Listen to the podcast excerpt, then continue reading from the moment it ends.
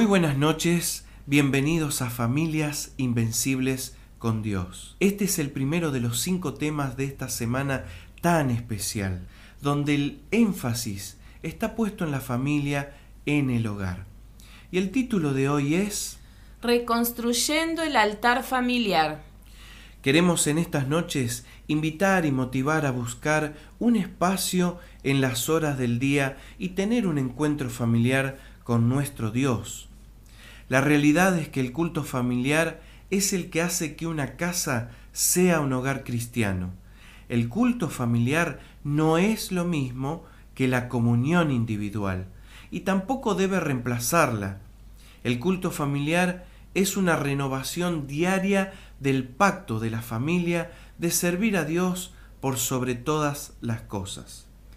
Quiere decir que este es un momento reverente pero alegre, donde buscamos al Señor y su Espíritu es derramado sobre la familia, produciendo entre sus miembros unidad y reavivamiento espiritual. Muy bien, entonces el culto familiar también es el instrumento principal de la educación religiosa para nuestros hijos. Y su influencia, sin lugar a dudas, es fundamental para la salvación de ellos. Además, el culto motiva la reforma de los hábitos y prácticas de toda la casa. Sí, lo ideal es que las actividades de la familia deben iniciar y terminar con el culto familiar, colocando al Señor como el primero y el último en la vida de la casa. Para establecer el culto familiar de manera regular y diaria, la familia necesita alterar su rutina diaria, lo que termina cambiando sus prioridades y también reenfocando sus propósitos. Quiere decir que algo tendrá que cambiar y quedar fuera del programa diario para que el culto familiar pueda realizarse. Es así, correcto, Marcos. Se debe tener un horario negociado y establecido para los cultos y todos los miembros de la familia deben participar de los mismos. Ahora, quiero dejar claro que esos cultos deben ser cortos e interesantes, más que nada cuando los hijos son pequeños. Algunos afirman que deberían ser no más de cinco minutos.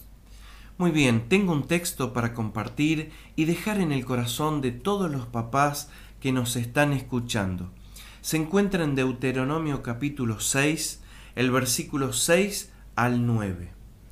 Y estas palabras que yo te mando hoy estarán sobre tu corazón, y las repetirás a tus hijos, y hablarás de ellas estando en tu casa, andando por el camino, y al acostarte, y cuando te levantes, y las atarás como una señal en tu mano, y estarán como frontales en tus ojos, y las escribirás en los postes de tu casa y en tus puertas. El mandato aquí dado a la segunda generación de israelitas después del Éxodo, a punto de entrar en la tierra prometida, es que los padres deben de manera activa y constante disipular a sus hijos en la verdad, ser fieles a enseñarles las cosas del Señor como una parte normal de la vida. Es un llamado a la vida del discipulado, ya que los padres crían a sus hijos, según nos aconseja Efesios capítulo 6, versículo 4, en la disciplina y amonestación del Señor. Uno de los errores de omisión que más está perjudicando a nuestras iglesias en la actualidad es que muchos padres cristianos como sacerdotes del hogar han perdido la sana costumbre de congregar sus familias alrededor del altar, tanto en las horas de la mañana como en las horas de la noche para ganar una experiencia de comunión más viva y más personal con aquel que desea la salvación de nuestras almas. Este descuido se refleja en la falta de poder de algunas de nuestras iglesias. Hay una cita en el libro Conducción del Niño, en la página 491, que nos dice lo siguiente. Si hubo tiempo en que cada casa debería ser una casa de oración, es ahora. Predomina la incredulidad y el escepticismo. abunda la inmoralidad. Sin embargo, en esta época tan peligrosa, algunos de los que se llaman cristianos no celebran el culto de familia, no honran a Dios en su casa, ni enseñan a sus hijos a amarle y temerle. Es una tremenda cita, ¿no? Ahora, en Mensaje para los jóvenes, página 326, otro libro, nos dice que si hubiese más religión genuina en el hogar, habría más poder en la iglesia. Y mm, el libro Reflejemos a Jesús, página 296, nos dice lo siguiente. La hora de la oración no debería ser descuidada por ninguna razón. A temprana hora de la noche, cuando se puede orar sin prisa y con entendimiento, presenten las súplicas y eleven sus voces en alabanza feliz y agradecida. Que todos los que visiten a los cristianos vean que la hora de la oración es la más sagrada, la más preciosa y la más feliz del día. Un ejemplo tal no quedará sin efecto. Estos momentos de devoción ejercen una influencia refinadora elevadora sobre todos los que participan en ellos.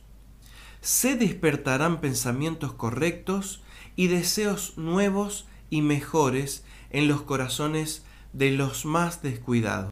A continuación dejamos algunos consejos para aquellos padres que deseen aceptar este reto y comenzar a rescatar el culto familiar.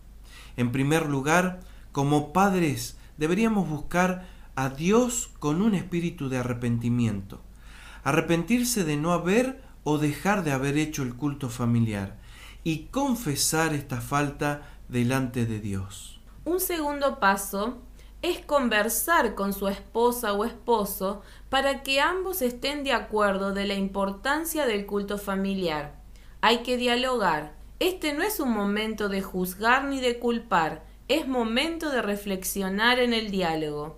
La unidad en el matrimonio es fundamental para alcanzar el éxito en esta meta. Si tienen hijos pequeños, un tercer paso es conversar con ellos acerca de lo que se piensa hacer.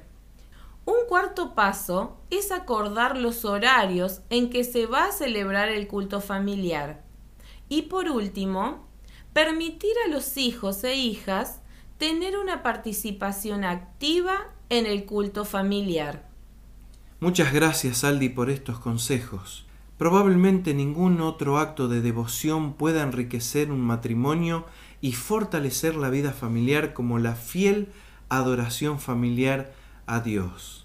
Al seguir estos sencillos pasos, usted y su familia pueden empezar y mantener regularmente el culto familiar y el estudio bíblico en el hogar. Será hasta mañana para seguir hablando sobre familias invencibles con Dios.